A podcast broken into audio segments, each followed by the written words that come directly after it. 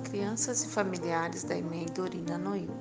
Para fazermos o encerramento de nossas atividades, dedicamos a vocês um poema. Esse poema chama-se A Escola, de Paulo Freire.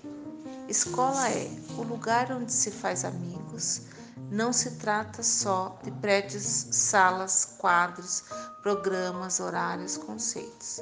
Escola é, sobretudo, gente, gente que trabalha, que estuda, que se alegra, que se conhece e se estima.